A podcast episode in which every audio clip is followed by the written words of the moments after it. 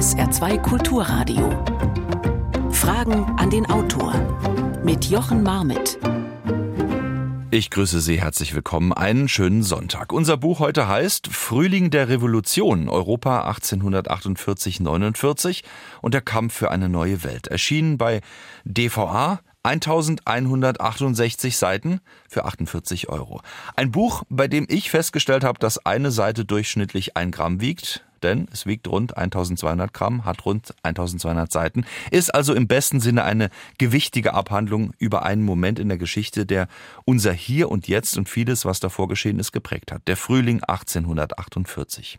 Der Historiker Christopher Clark hat dieses Buch geschrieben und er meint, in der Geschichte Europas gibt es keinen Moment, der aufregender, aber auch keinen, der beängstigender war, als eben dieser Frühling des Jahres 1848. Wir erinnern uns, äh, die Aufstände, beispielsweise auch der Höhe Höhepunkt der Nationalversammlung, 18. Mai 1848 in der Frankfurter Paulskirche kommt die zusammen. Wie es dazu kam und warum es heute wichtiger denn je ist, nicht von Scheitern zu sprechen, sondern von einer Initialzündung, die mehr Wert für uns hat als viele mutmaßlich siegreiche Schlachten. Das sind unsere Fragen und die stellen wir heute Sir Christopher Clark, den ich in Berlin zugeschaltet begrüße. Einen schönen guten Morgen. Guten Tag, äh, guten Morgen, Herr Mamit. Ich bin sehr froh, bei Ihnen zu sein. Das geht mir ganz genauso. Herr Clark, ich habe gleich zu Beginn die zwei Fragen, die sich bei 1200 Gramm stellen für mich. Äh, wer sollte diesen wuchtigen Band lesen und warum? Natürlich sollten alle diesen Band äh, lesen. Das würde ich allen empfehlen. Also die Lektüre ist, der, das Buch ist auch für, für, für, die, für, die, für das, ein größeres Publikum geschrieben worden hm. und äh, mitgedacht worden. Also insofern würde ich das allen anempfehlen. Warum? Also ich finde, also die, diese Revolutionen haben eine, eine wirklich ähm, sehr starke Faszination. Das ist das einzige Mal, wo Europa als Kontinent in die Revolution gegangen ist. Es, hat, es hatte bis dahin keine richtig europäische Revolution gegeben und es hat seitdem auch keine europäischen Revolutionen in diesem Ausmaß mehr gegeben. Und äh, sie waren viel, äh, äh so vielfältig, sie waren widersprüchlich, sie waren ähm, äh, hochinteressant und sie waren vor allem wichtig und konsequent. Sie haben Tiefenwirkungen ähm, gehabt, die bis in die heutige Zeit reichen. Mhm. Sie haben ja auch eine Analyse vorgelegt mit den Schlafwandlern. Auf dem Buchmarkt sind Sie damit richtig durchgestartet. Ging um eine neue Auslegung der Vorgeschichte des Großen Krieges äh, 1914 und äh, wie die Deutschen damals äh, eben nicht nur so in den großen Krieg hineingestolpert sind. Ähm, jetzt sind wir bei 1848, 49. Ähm, ist das ein ähnliches, äh, ein ähnlicher Vorgang, dass da niemand reingestolpert ist und dass das nicht irgendwie urplötzlich geschah, sondern dass es natürlich eine Vorgeschichte gab, äh, dass es Entwicklungen gab, äh, wo sich dann europaweit äh, die Menschen dagegen positioniert haben? Also gemeinsam an den beiden Büchern, ich meine, das sind natürlich vollkommen unterschiedliche ja. Themen. Nicht? Also der, der Gang in einen Krieg, ähm, bei, bei, so, so in, in dem alle, fast alle europäischen Großmächte der Zeit äh, verwickelt waren, einerseits, und dann eine Revolution aus der Zivilbevölkerung sozusagen heraus, äh, andererseits. Also zwei vollkommen unterschiedliche Ereignisse und Phänomene, aber gemeinsam ist in beiden Büchern der, der Versuch, ein Stück europäische Geschichte europäisch zu denken und zu schreiben und das und aus dem Rahmen der Nationalstaaten zu kommen und äh, die die europäische Vernetzung der damaligen Menschen und Bewegungen und Phänomene sichtbar zu machen und äh, in in die in das Argument einzubauen. Das war für mich wichtig, weil diese Revolution in der Tat in ihrem Charakter sie wurde europäisch europäisch verstanden und erlebt aber national erinnert. Also im Nachhinein, äh, mhm. durch, durch, diesen Aufstieg des Nationalstaates, wurde die Geschichte dieser Revolution zersplittert und nationalisiert und jeder Nationalstaat hat sozusagen die Revolution für sich äh, verpachtet. Und ich wollte aus dieser nationalen Sicht in, wieder in die kontinentaleuropäische Ebene kommen und, und damit sozusagen äh, das Europäische an dieser Revolution wirklich äh, sichtbar machen. Sie sind gebürtiger Australier, arbeiten in Cambridge als Professor für neuere europäische Geschichte. Sie machen äh, Filme, Sie schreiben Bücher, äh, Sie erklären gerne, haben Sie ja jetzt gerade auch nochmal getan, warum spezielle Ereignisse in der Historie uns heute auch noch was sagen. Ähm, wie müssen wir uns nun diesen Schreibprozess bei diesem 1200 Seiten starken Buch vorstellen? Geben Sie uns einen kurzen Einblick in Ihre Werkstatt, bitte. Ja, es ist ein, ein sich vertiefen in die, äh, in, in die Zeit und das heißt sich die Stimmen dieser Zeit äh, sich anhören. Also das, da, da, also dem Buch kam, glaube ich, auch die pandemische Zeit, die Pandemie, die Covid-Pandemie zugute. Insofern, dass, also das, äh, also Ihre Hörer und Zuhörerinnen werden das äh, sich äh, alle daran erinnern, diese Zeit, wo alles sich entschleunigte, die, die Welt wurde langsamer, man hatte, man hatte plötzlich viel mehr Zeit, man hatte auch Sorgen und Ängste, aber man hatte Zeit, langsamer und tiefer zu lesen oder nachzudenken. Und das kam äh, in diesem Fall dem Buch zugute, weil ich mich dann ähm, mir dann die, die Stimmen der damaligen Teilnehmer an dieser Revolution länger und tiefer anhören konnte. Und das Interessante an dieser Revolution ist, dass alle, de, de, also nicht alle natürlich, aber viele Teilnehmer aus dieser Zeit ähm, sich gemeldet haben. Viele haben die, die Zukunft angesprochen, die Nachwelt angesprochen. Und damit sind wir gemeint. Sie wollten uns erreichen. Und äh, das ist vielleicht das Gesprächigste die gesprächigste Revolution, die es jemals gegeben hat. Es ist erstaunlich, wie viele Teilnehmer ähm, kurz nach den Ereignissen äh, ihre Memoiren äh, oder ihre Tagebücher veröffentlichen oder sogar Geschichtsbücher schreiben mit Fußnoten und allem drum und dran. Ähm, es ist, die, diese, dieses, dieses äh, Rasen in den Druck mhm. ist wirklich eine der Hauptcharakteristika diese, dieser Revolution. Also insofern gibt es genügend Stimmen. Und äh, wenn man sie, sie, sich sie anhört, dann bekommt man ein Gefühl für die, für die, die, die Stofflichkeit dieser, dieser Ereignisse. Wir wollen natürlich einige dieser Stimmen heute Morgen vielleicht hören, aber natürlich auch Ihre Stimme, liebe Hörerinnen und Hörer. Stellen Sie Ihre Frage hier bei Fragen an den Autor Christopher Clark. Frühling der Revolution, sein Buch. Wir reden über Europa 1848, 49, natürlich auch davor und danach. Ihre Fragen gerne unter 0681 65 100 oder eine Mail an Fragen an den Autor mit Bindestrichen dazwischen at sr.de oder an die 0681 65 100 eine WhatsApp-Nachricht. Und dann sind Sie hier mit dabei, können Ihre Frage stellen. Inge Käufer hat das schon per Mail getan. Vielen Dank. Aus Saarbrücken kommt diese Frage, Herr Clark. Wie ist der Wiener Kongress zu bewerten im Hinblick auf das Jahr 1848 und natürlich auch die Kriege Napoleons? Sind die sozusagen äh, die Anschubser für die Entwicklung 48?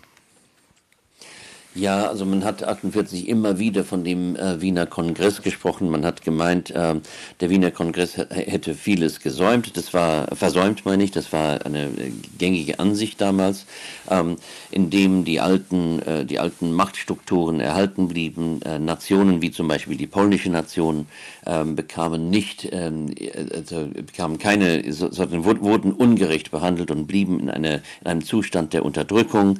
Äh, und äh, es wäre äh, über diesen äh, faulen Frieden, wie man ihn manchmal nannte, ähm, war, waren sozusagen die Ungerechtigkeiten des Ancien Regimes hinübergerettet worden in die neue Welt. Und dagegen wollte man eben angehen. Also hat, man hat diese, diesen Frieden und auch der, den Mann, der den Frieden, den, den Hauptarchitekten dieses Friedens, äh, Clemens Metternich, den Staat, äh, so zeitweiligen Staatskanzler und Außenminister des, Österreich, des, des österreichischen äh, Kaiserreiches, dafür zuständig, also verantwortlich gemacht.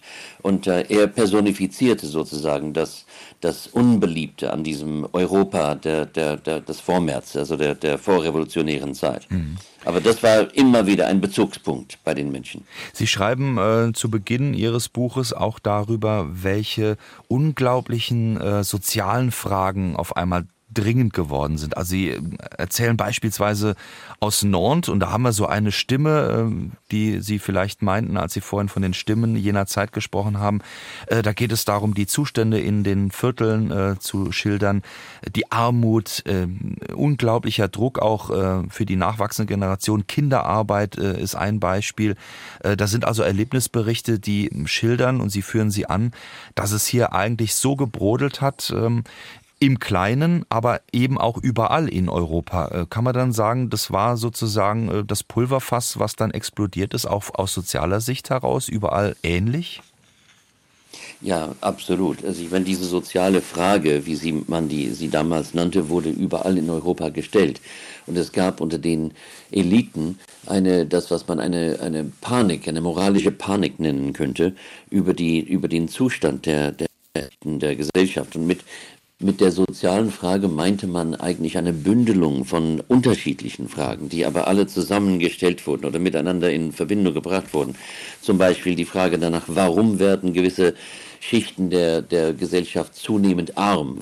Wieso ist es zu dieser Verarmung, Verarmung oder Pauperisierung, von Pauperisierung, Pauperisierung sprach, man, sprach man damals, gekommen? Warum, äh, und, und auch wenn die Menschen noch arbeiten, es war auch das Problem der Erwerbsarmut, also von Leuten, Leute, die in Arbeit standen. Sie hatten Arbeit, aber sie konnten ähm, mit ihrer Arbeit nicht genug verdienen, um, um ihre Kinder äh, genügend äh, zu, zu füttern oder ihre Familien zu unterstützen oder ein, ein würdiges Leben sozusagen zu führen. Äh, das war die eine Frage und dann die Frage danach, wie wirkt sich die Fabrikarbeit unter schnell, mhm. unter schrecklichsten ähm, Zuständen, wie wirkt sich die Fabrikarbeit auf die, auf die Gesundheit der Arbeiter? Vor allem, wenn man als Kind schon mit vier oder fünf ähm, beim Webstuhl arbeitet.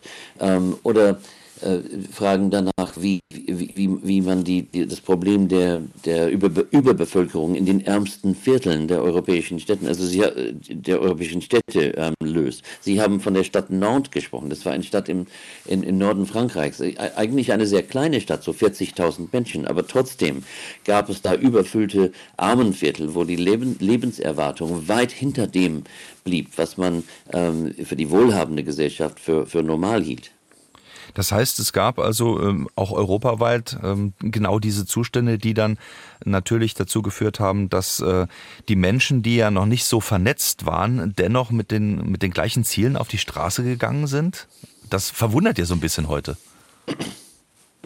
Absolut. Also ich meine, man kann nicht sagen, dass die soziale Not ähm, und die Panik darüber äh, die Revolution ausgelöst haben. Wenn Revolutionen von sozialer Not äh, äh so ver verursacht ähm, werden würden, dann würden sie viel, ähm, viel häufiger vorkommen. Nicht? Also äh, soziale Not ist, äh, kommt oft vor.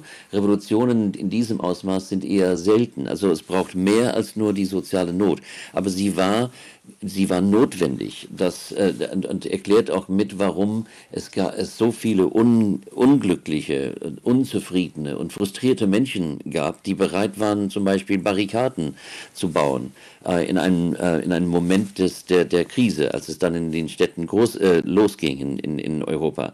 Man muss ja die Bereitschaft großer Menschenmassen verstehen, mhm. sich daran zu beteiligen. Und da, das lässt sich nur über diese Not, die, die, die kein deutsches, kein französisches Phänomen war, sondern ein gesamteuropäisches Phänomen. Und jetzt trotzdem nochmal zurückzukommen, wir können uns heute gut vorstellen, und Sie haben das Beispiel ja auch gebracht, der arabische Frühling, der sogenannte, da gab es eine Vernetzung. Ähm, da hat man sich sozusagen auch in der digitalen Welt ja mehr oder weniger erstmals äh, verabredet, dass man nun eben auf die Straße gehen will. Das gab es damals noch nicht, diese Art von Vernetzung. Und dennoch sagen Sie, äh, diese beiden äh, ähneln sich. 1848 und der arabische Frühling und seine Struktur. Ja, ich meine, La Réforme, also die große linke Zeitung von Paris oder äh, die Vossische Zeitung, die liberale Zeitung von Berlin oder die Augsburger Allgemeine Zeitung, das, das waren, diese Zeitungen waren nicht, äh, sind nicht mit Facebook unbedingt oder, oder Twitter gleichzusetzen, aber immerhin gab es wirklich starke Vernetzungen zwischen den liberalen und radikalen Eliten ähm, Europas, gab es Kommunikationsnetze, die äh, sehr gut funktioniert haben. Es gab auch ähm, die, den Austausch von Nachrichten und das sieht man sehr klar, wenn man sich die, die, Europä sich die europäische Presse anschaut, wie, wie europäisch die Horizonte der Wahrnehmung und der, und der Berichterstattung sind. Ähm, man berichtet nicht nur über die, die Ereignisse im eigenen Land oder in einer, in einer eigenen Stadt, sondern man schaut weit auf den, auf den europäischen ähm, Horizont hin und nimmt alles wahr, was auf diesem Kontinent los ist. Das heißt, Sie sprechen von 1848. Ja, von 1848.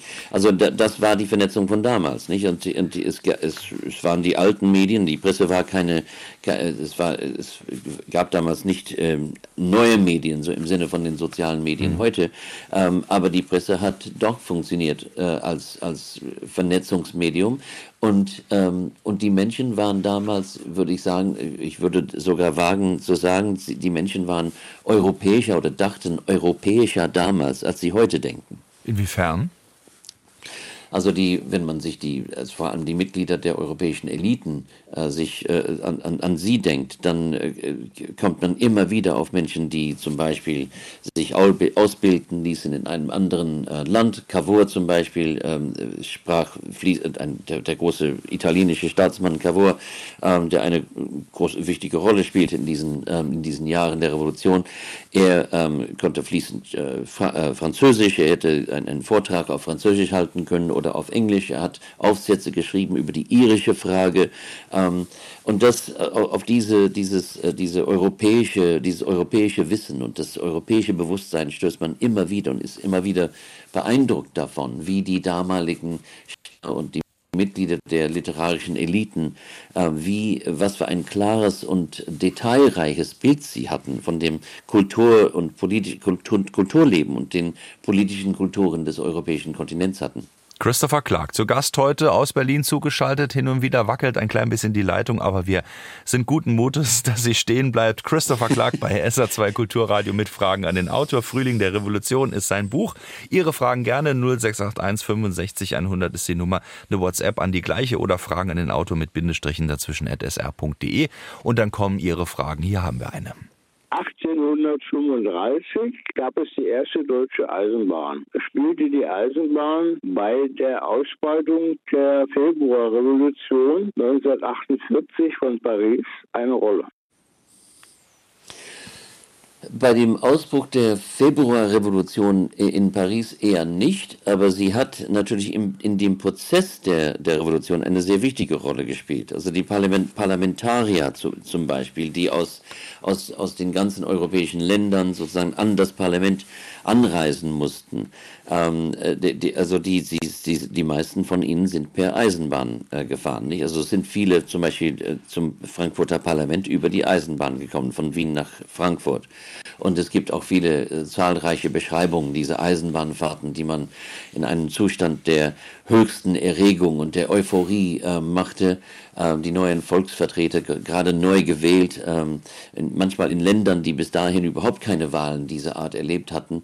Ähm, also da spielte die Eisenbahn schon eine Rolle. Aber in dem Zustandekommen, also in dem, in der ähm, in, im Losspringen sozusagen, Loszünden der Revolution spielte die Eisenbahn eher eine ähm, eine äh, so äh, zweit- oder drittrangige Rolle, weil, weil sie meistens lokalen Ursprungs waren. Nicht? Also sie, sie, die Revolutionen brachen in Städten aus und, ähm, und in den meisten Fällen hat das eher mit, mit ähm, Zusammenstößen zwischen der Truppe und der Zivilbevölkerung zu tun und weniger mit ähm, über die Eisenbahn zusammengekommene Menschenmassen.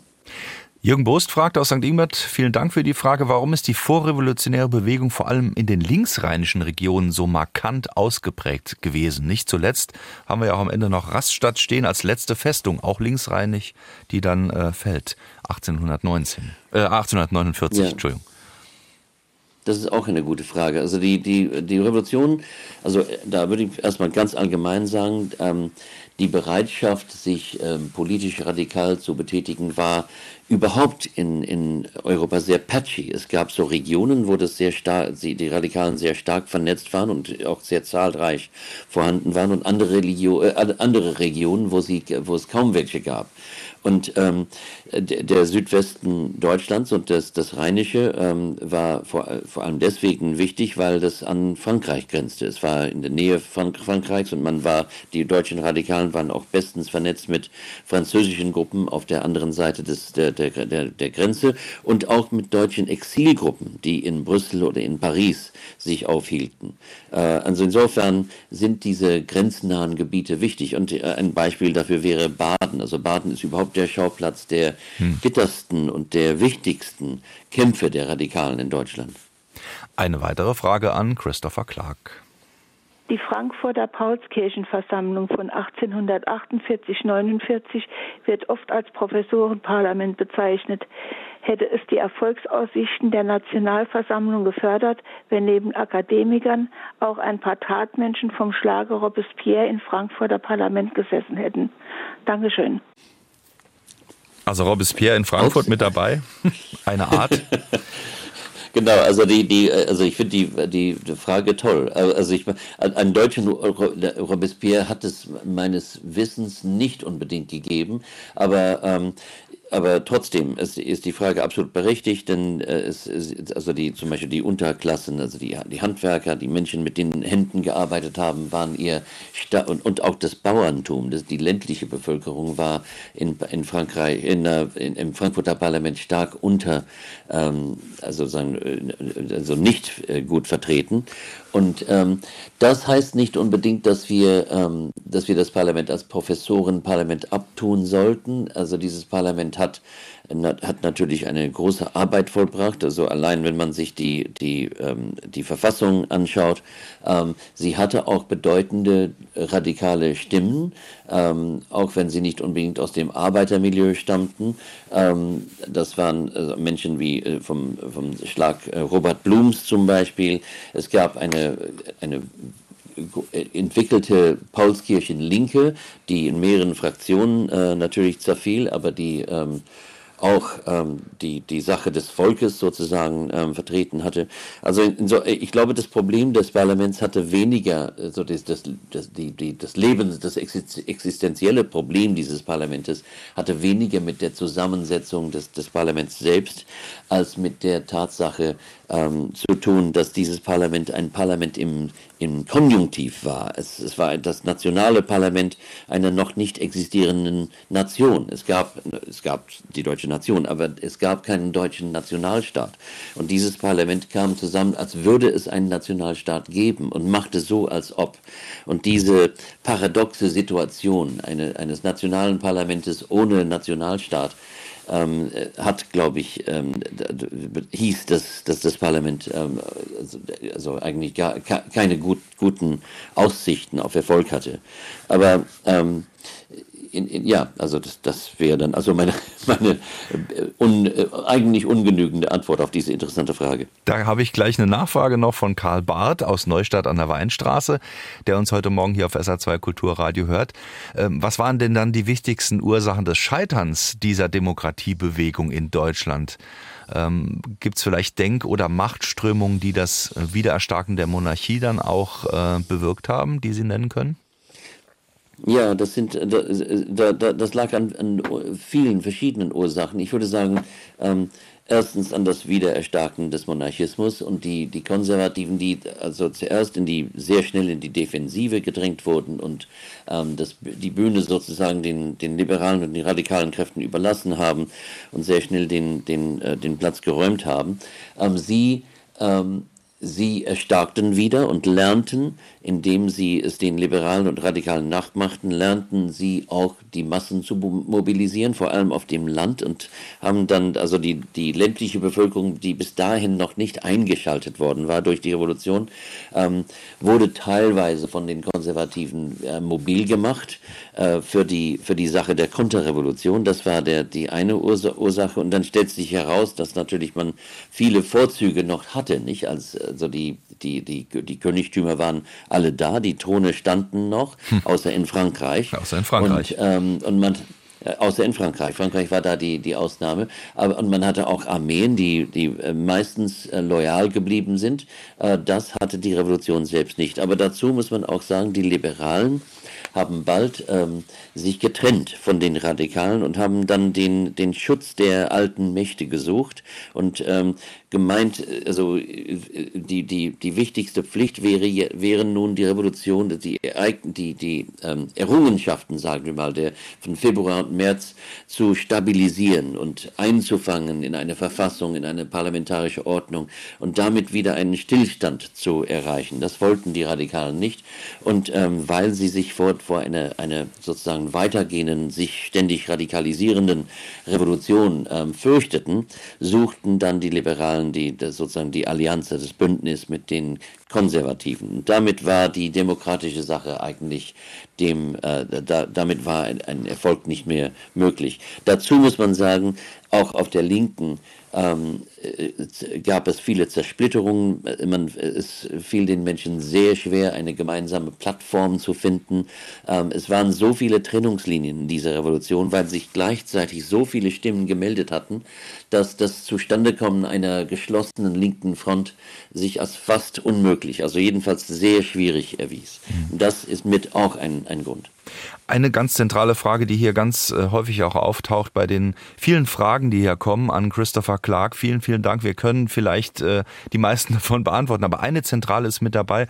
Herr Clark, ähm, es wird immer über Scheitern gesprochen. Ähm, Sie haben es gerade so geschildert, äh, es ist gescheitert, aber Sie schreiben ja in Ihrem Buch, ist es eigentlich äh, interessant zu sehen, dass dieses Scheitern äh, mehr bewirkt hat, als wenn es erfolgreich gewesen wäre, wie auch immer. Aber warum weigern Sie sich von Scheitern zu sprechen?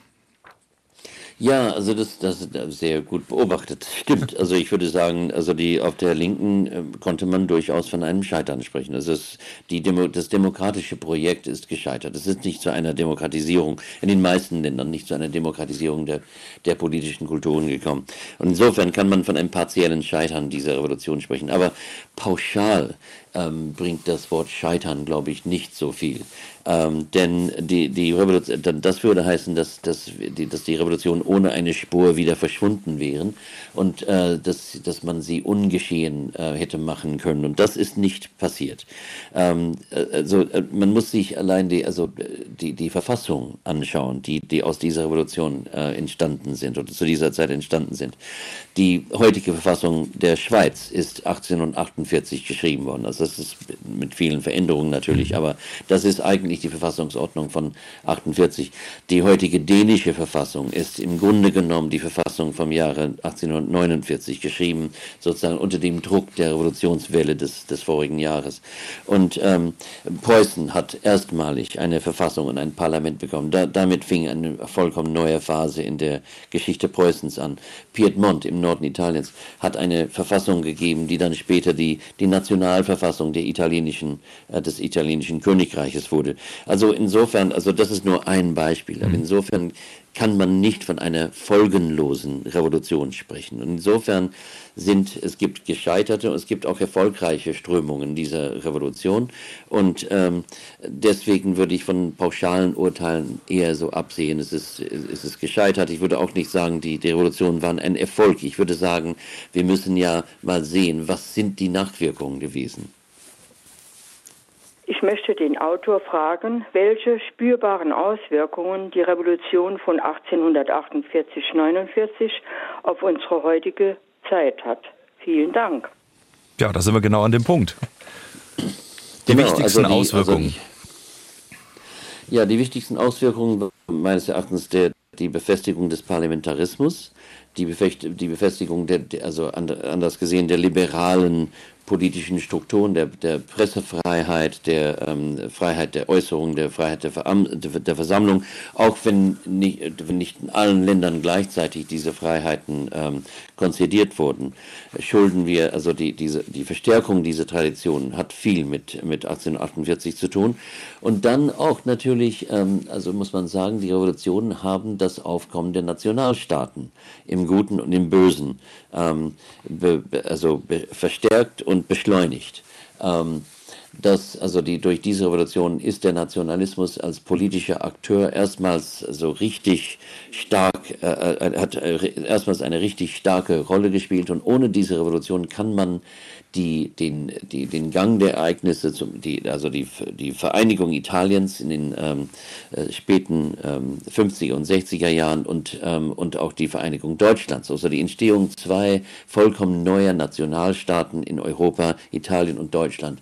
Äh, das sind Entwicklungen, die ohne diese Revolution einfach nicht verständlich sind.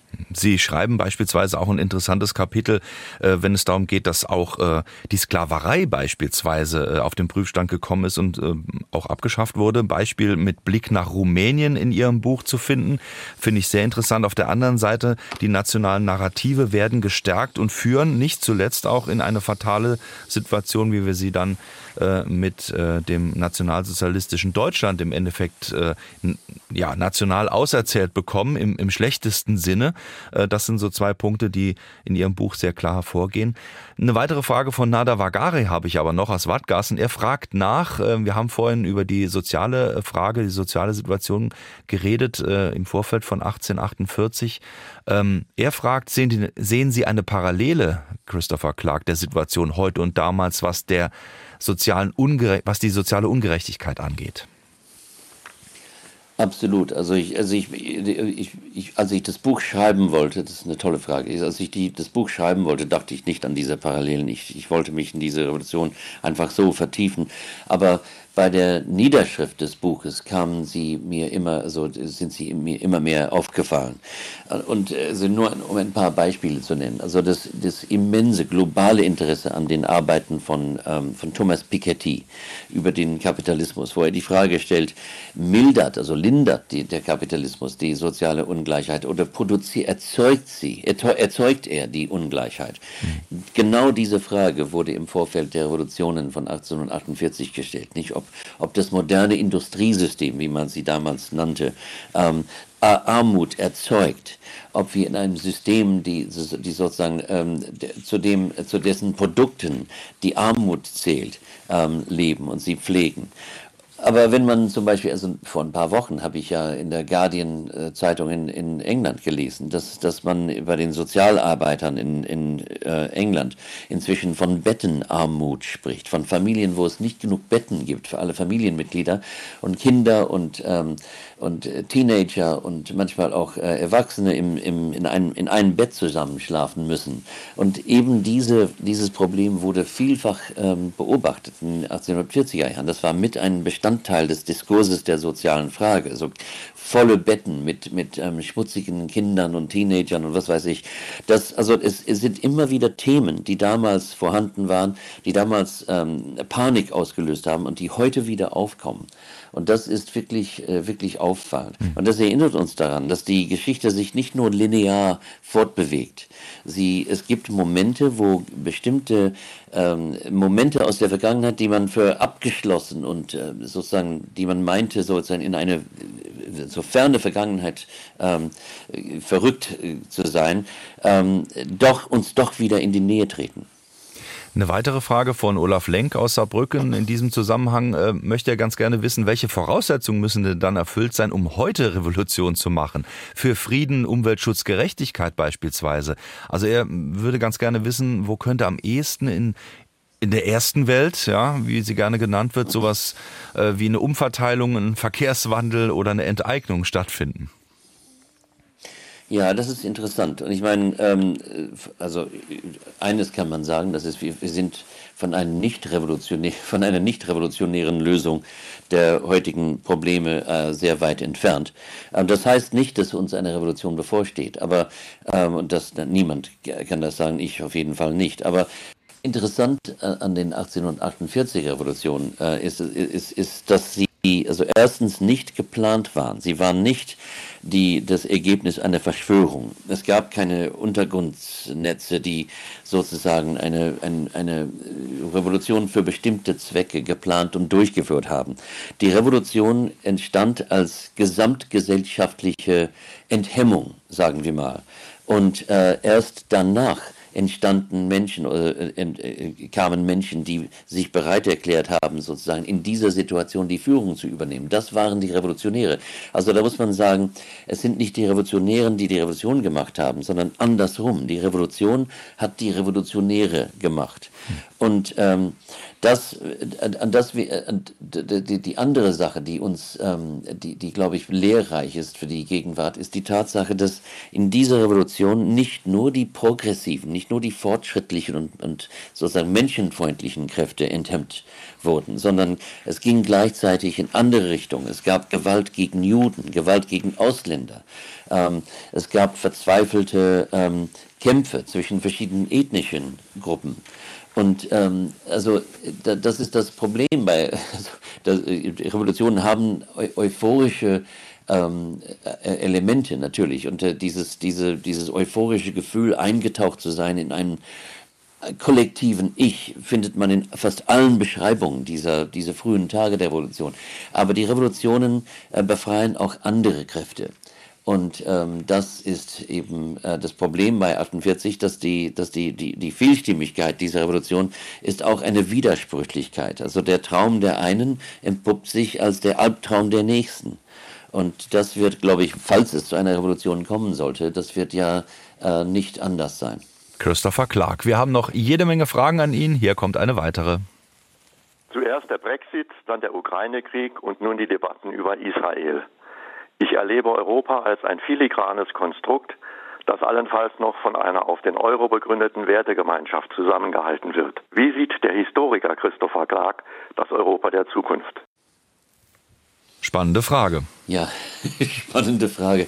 Ja, also ich, ich teile auch diese ähm, Sorgen über das Europa der, der Gegenwart. Ich meine, ähm, es sind in der Tat, ähm, ich meine, Brexit habe ich natürlich in England auch persönlich als, als äh, Schock und, äh, und äh, Albtraum erlebt. Ähm, und da stehe ich natürlich nicht allein. Ähm, und es wird langsam klar, was für einen großen Preis hm. Großbritannien zahlen muss für diesen Austritt. Ähm, und hoffentlich kommt es irgendwann, wir wissen nicht warum, zu, äh, wie, wann und wie. Jetzt ist er leider verschwunden irgendwo in der digitalen. Äh, ah, ja, da, ja, Sie sind wieder ja, da. Erzählen Sie weiter. Ja, ja, genau. Es ist, ich weiß nicht, was da passiert ist. Entschuldigung. Ja, ich teile natürlich diese Sorgen von dem Fragenden. Das ist eine äh, sehr, sehr interessante Frage.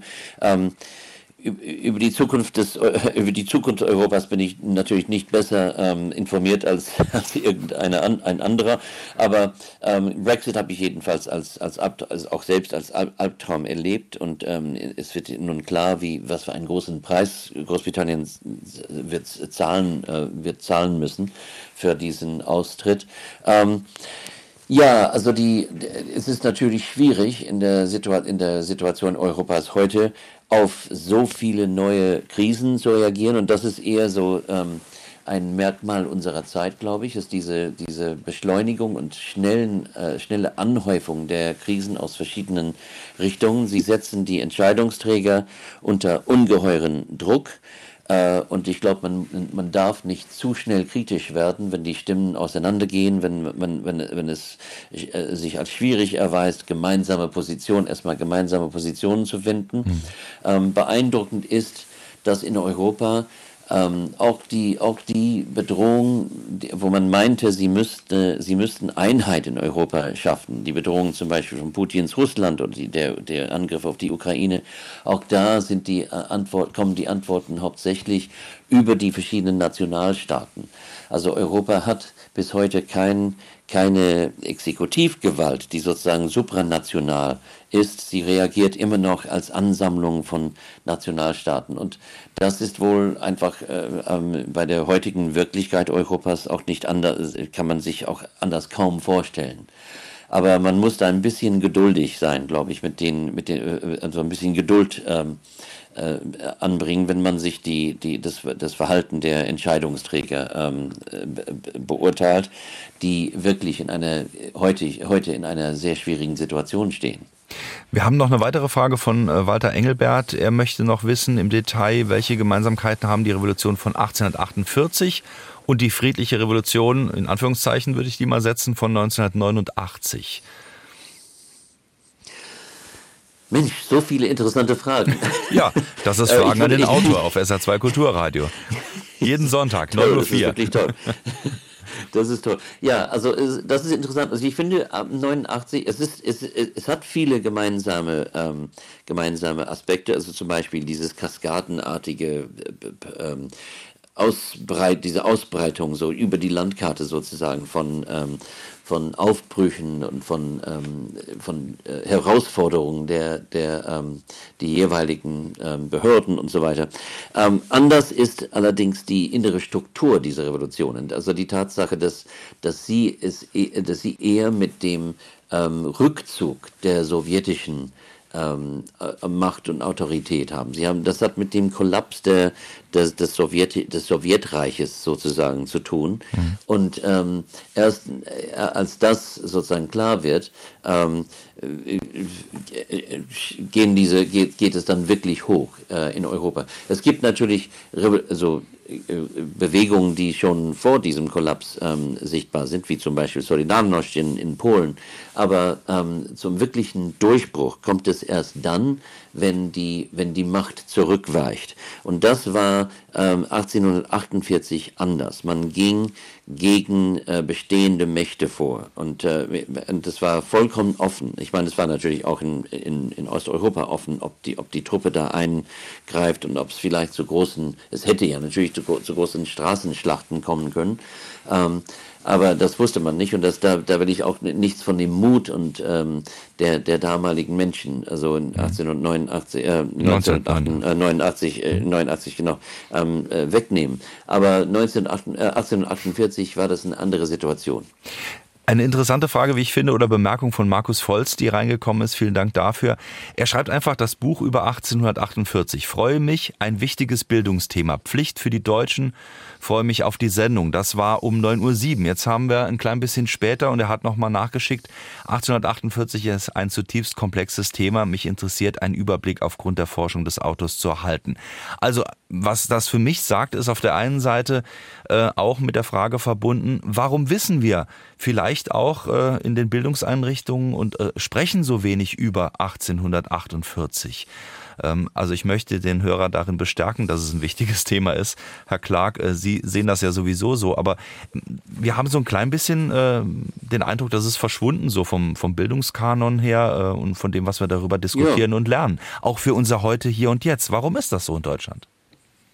Ja, also es ist nicht nur in Deutschland so. Ich war in, in, im fernen Australien, in Sydney, nicht als, als, als äh, Schuljunge, also weiß ich, Schüler, weiß ich noch ganz äh, genau, wie wir da in der Klasse saßen und äh, der Lehrer, ein sehr begabter, sehr beliebter Lehrer, sagte uns, äh, Jungs, diese Revolution ähm, sind, äh, kom waren kompliziert und sie sind gescheitert. Und schon damals habe ich ähm, gedacht, naja, das ist eine sehr unattraktive Kombination, nicht ein, ein komplexes Scheitern. Wer will, wer will sich mit sowas befassen? Und ich glaube zum Teil deswegen, es ist, es ist irgendwie ein Problem mit, der, mit dem Ruf dieser Revolution äh, als gescheitert, nicht? Und ähm, deswegen wollte ich eben, also nicht nur deswegen, sondern aus, aus Überzeugung wollte ich wegkommen von dem äh, Gedanken einer gescheiterten Revolution.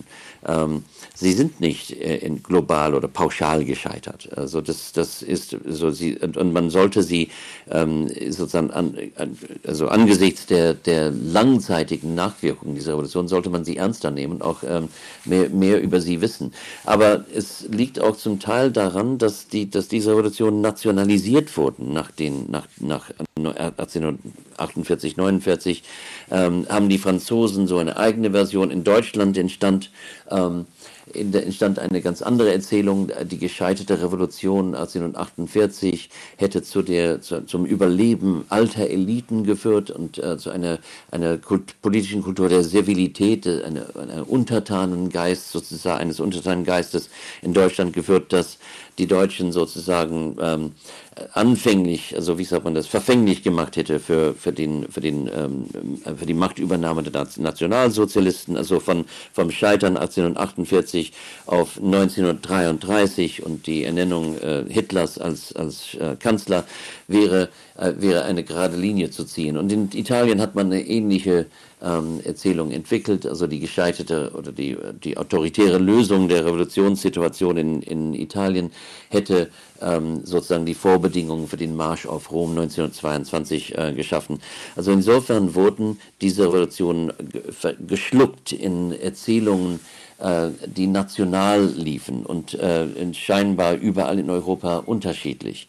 Und das Europäische an diesen Revolutionen, die für die damaligen Zeitgenossen so wichtig war, verschwand damit aus dem Blickfeld. Sie, sie, sie wurde, das Europäische wurde aus dem Blickfeld gedrängt. gedrängt. Mhm. Und das wollte ich auch mit diesem Buch erreichen, dass wir dieses ähm, große europäische Ereignis als europäisches Ereignis wieder wahrnehmen können. Und nicht zuletzt hatte es natürlich, das kann man in Ihrem Buch auch schön nachlesen, Auswirkungen auf die ganze Welt natürlich, weil die Europäer ja ähm, sozusagen vertreten waren, nicht zuletzt auch bis dorthin, wo ihre Vorfahren herkamen. Irland spielt eine Rolle und die, die auswandern mussten nach New South Wales und äh, Sydney, äh, da wo sie geboren sind.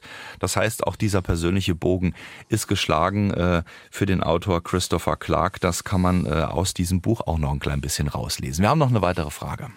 Ich habe eine Frage an den Autor, äh, wieso es kommt, dass er aus, als Australier äh, doch so äh, an der deutschen Sprache interessiert ist und an unserer Geschichte. Und mancher Deutscher kann nicht so gut Deutsch sprechen wie er. Also ich bewundere ihn immer wieder. Also erstmals äh, lieben Dank für, die, für, diese nette Bemerkung.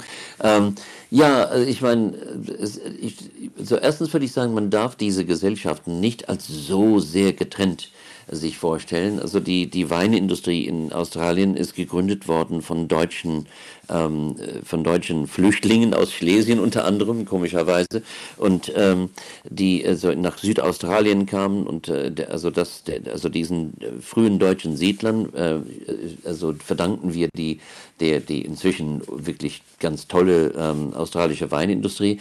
Ähm, einer der größten Entdeckungsreisenden Australiens, ähm, Leichhardt, war, kam aus Trebatsch in Brandenburg, also aus einem ganz kleinen Kaff mitten in, im damaligen Preußen.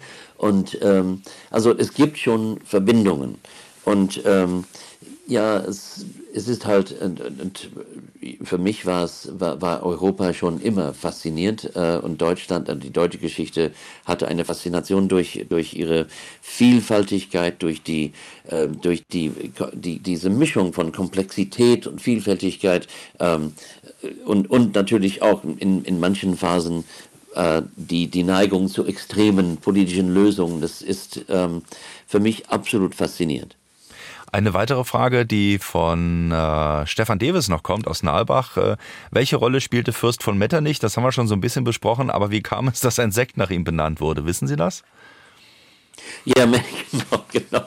Ja, also Metternich ist ein, eine sehr interessante Figur. Natürlich äh, wurde verschrien damals äh, als, Hauptpolizist Europas, ähm, Befürworter des Polizeisystems, der Überwachung. Und natürlich, das hatte, das war auch nicht ähm, ungerecht. Ich meine, er war ein Mann der, der Ordnung und er wollte Ordnung durch Überwachung und polizeiliche äh, Maßnahmen schaffen.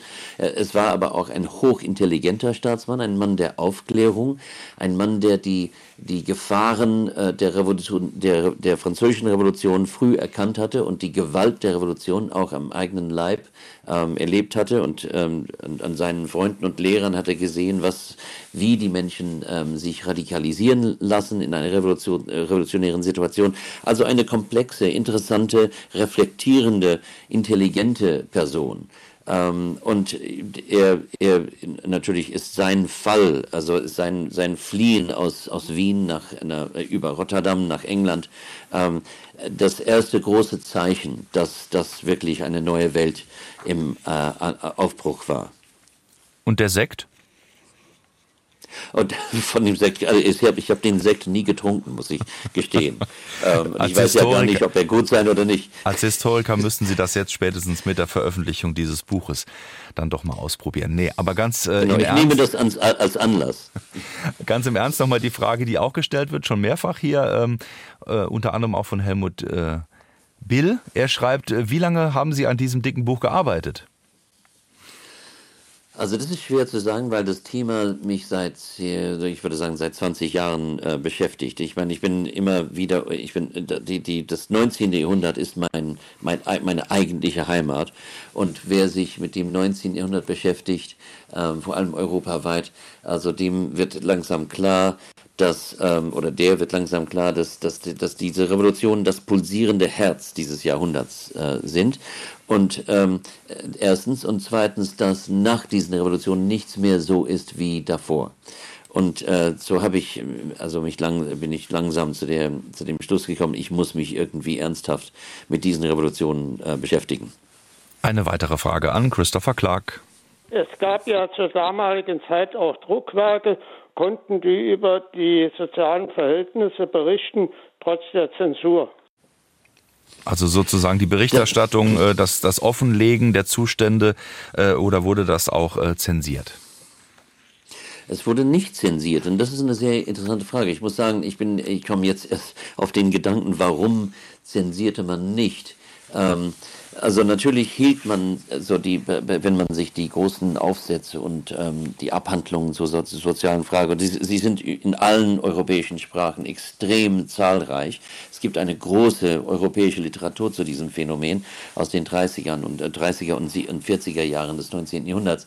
Aber zensiert wurde da eher nicht und zum Teil sicherlich, weil die Autoren sich mit politischen Urteilen eher zurückgehalten haben, wohl wissend, dass ein politischer Traktat dann doch in Zensurgefahr käme. Und zweitens, weil die, die Zensurbehörden sich eigentlich nicht interessierten für gelehrten Werke mit vielen Tabellen und Fußnoten. Sie interessierten sich für volksnahe ähm, Produktionen, für, für äh, Druckblätter und sowas. Und, ähm, und man konnte einiges ähm, sozusagen in einer großen Abhandlung mit vielen Kapiteln und, ähm, und Hunderten von Fußnoten konnte man sich äh, einiges leisten, was in einem ähm, Flugblatt nicht, ähm, nicht erlaubt ähm, worden wäre. Wir kommen so langsam zum Ende der Sendung, wollen vielleicht an dem Punkt mal nochmal Bilanz ziehen, Herr Clark. Äh, Sie haben schon gesagt, vieles, was 1848 nicht so aufgegangen ist, wie man sich das damals gedacht hat. Äh, der Traum des einen war eher der Albtraum des, des anderen. Das haben wir auch schon von Ihnen vorhin so vernommen. Ähm, aber was würden Sie sagen auf, auf einer Art übergeordneten Ebene? Ähm, Ihr Buch ist ja auch irgendwo ein Aufruf dazu, äh, offener und auch konstruktiver mit der Ambivalenz unserer Welt umzugehen. Also was lernen wir, was können wir mitnehmen, was wollen Sie, dass wir das mitnehmen aus diesem Frühling der Revolution? Ja, also Sie, Sie haben schon einige verschiedene Aspekte genannt, die mir auch wichtig sind. Erstens, dass wir äh, lernen, mit der Komplexität zu leben. Äh, 1848 brach äh, gleichzeitig äh, brachen gleichzeitig viele Kräfte sozusagen äh, los und versuchten versuchten die Welt sozusagen neu zu gestalten. Und es entstand dadurch entstanden dadurch viele Widersprüche auch Konflikte. Die Revolution geriet gewissermaßen in Konflikt mit sich selbst. Und ähm, ähnliche Ähnliche ähm, Phänomene erleben wir auch heute, die, die eine zunehm, zunehmende Verflüssigung und Komplexität der Politik. Also man kann nichts mehr vom, vom binären äh, Links-Rechts-Schema sprechen. Also wir, äh, die, diese alte Navigationsart ist heute obsolet und wir müssen äh, mit, mit eine, einem viel komplexeren Umfeld arbeiten und ähm, gedanklich auch arbeiten. Und äh, 1848 ist eine Erinnerung daran, es geht. Das, das, das, das können, das schaffen wir schon. Man muss, man darf nicht in Panik ähm, geraten und muss, man muss halt nachdenklicher werden über die Kombinationen, die dann notwendig werden.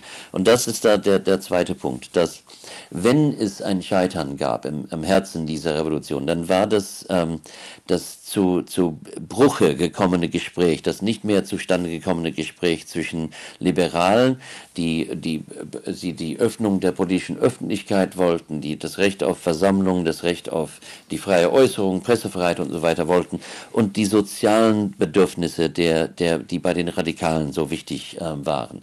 Also dieses Gespräch zwischen dem Sozialen und dem Politischen brach ab.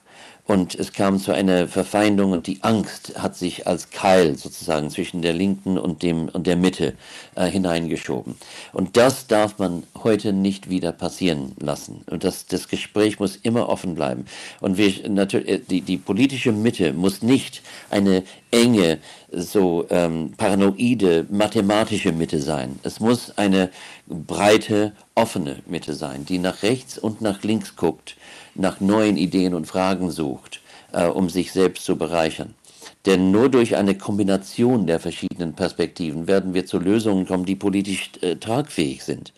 Äh, und der, die, die Suche nach einem Konsens ist heute genauso dringend, wie sie, wie, wie, wie sie damals war in, in der Situation der Revolution von 1848, 49. Also man sollte auf keinen Fall, und das höre ich daraus, äh, das, was 1848, 49 passiert ist, abtun als äh, Geschichtsklotz, äh, der irgendwie gescheitert ist, sondern lesen Sie dieses Buch und Sie werden ganz viel darüber erfahren, äh, wie wir heute denken und ticken und äh, welche Fehler wir ähm, tunlichst vermeiden sollten.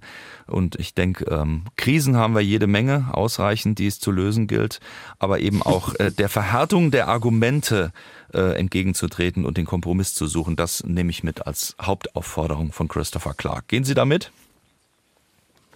Absolut, das sehe ich genauso.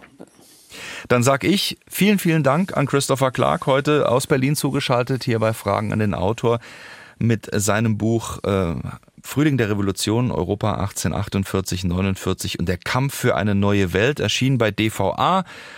Nochmal die Seitenzahl, 1200, aber absolut lesenswert. Für 48 Euro. Ähm, wir haben uns sehr gut informiert und unterhalten gefühlt. Ich danke Ihnen ganz herzlich. Alles Gute. Da ist er schon weg. Äh, natürlich auch allen. Ah, nee. Ja, es war eine, ein sehr spannendes Gespräch. War sehr schön. Die Fragen waren wirklich ganz toll. Dankeschön. Das gebe ich gerne weiter. Das Lob an unsere Hörerinnen und Hörer und allen, die jetzt ihre direkte Frage noch nicht beantwortet bekommen haben. Lesen Sie das Buch. Da ist die Frage dann mit beantwortet drin. Ähm, Bernd Michael Sommer aus Neunkirchen, äh, Doris Bären, äh, Bärenrot, so würde ich das mal lesen, aus Saloy und Stefan Kiefer aus Saarbrücken bekommen je ein Exemplar. Ihnen viel Spaß damit und Ihnen, Herr Clark, nochmal alles Gute und einen schönen Sonntag. Dankeschön. Ihnen gleichfalls. Nächste Woche bei Fragen an den Autor hier auf SA2 Kulturradio. Da haben wir Bartholomäus Grill zu Gast. Sein Buch trägt den Titel Bauernsterben, wie die globale Agrarindustrie unsere Lebensgrundlagen zerstört. Der ehemalige Afrika-Korrespondent der Zeit und auch der Bayer, Bartholomäus Grill, erzählt dann über den globalen Siegeszug der Agrarindustrie, wie sie funktioniert, welche Mechanismen greifen und was sie zerstört und vor allen Dingen auch der Blick darauf, wie wir dem entgegentreten können, welche Lösungsansätze es gibt. Und da ist das Thema Bauernsterben ein ganz zentrales, denn es betrifft nicht nur die Bauern, sondern uns alle. Nächste Woche dann am Sonntag. 9.04 Uhr hier bei mir zu Gast, Bartholomäus Grill. Informationen zu dieser und zur kommenden Sendung natürlich auch immer auf sr2.de. Da finden Sie auch unseren Podcast, können Sie gerne nochmal nachhören, auch in der ARD Audiothek. Können Sie auch gerne weiterempfehlen, freuen wir uns drüber. Soweit an dieser Stelle von mir. Ich bedanke mich nochmal extra. Wir haben so viele Fragen gehabt an alle, die mitgemacht haben. Nächsten Sonntag, nächste Chance, dann bei Bartholomäus Grill. Fragen an den Autor auf SR2 Kulturradio mit Jochen Marmit heute und ich sag Danke und Tschüss.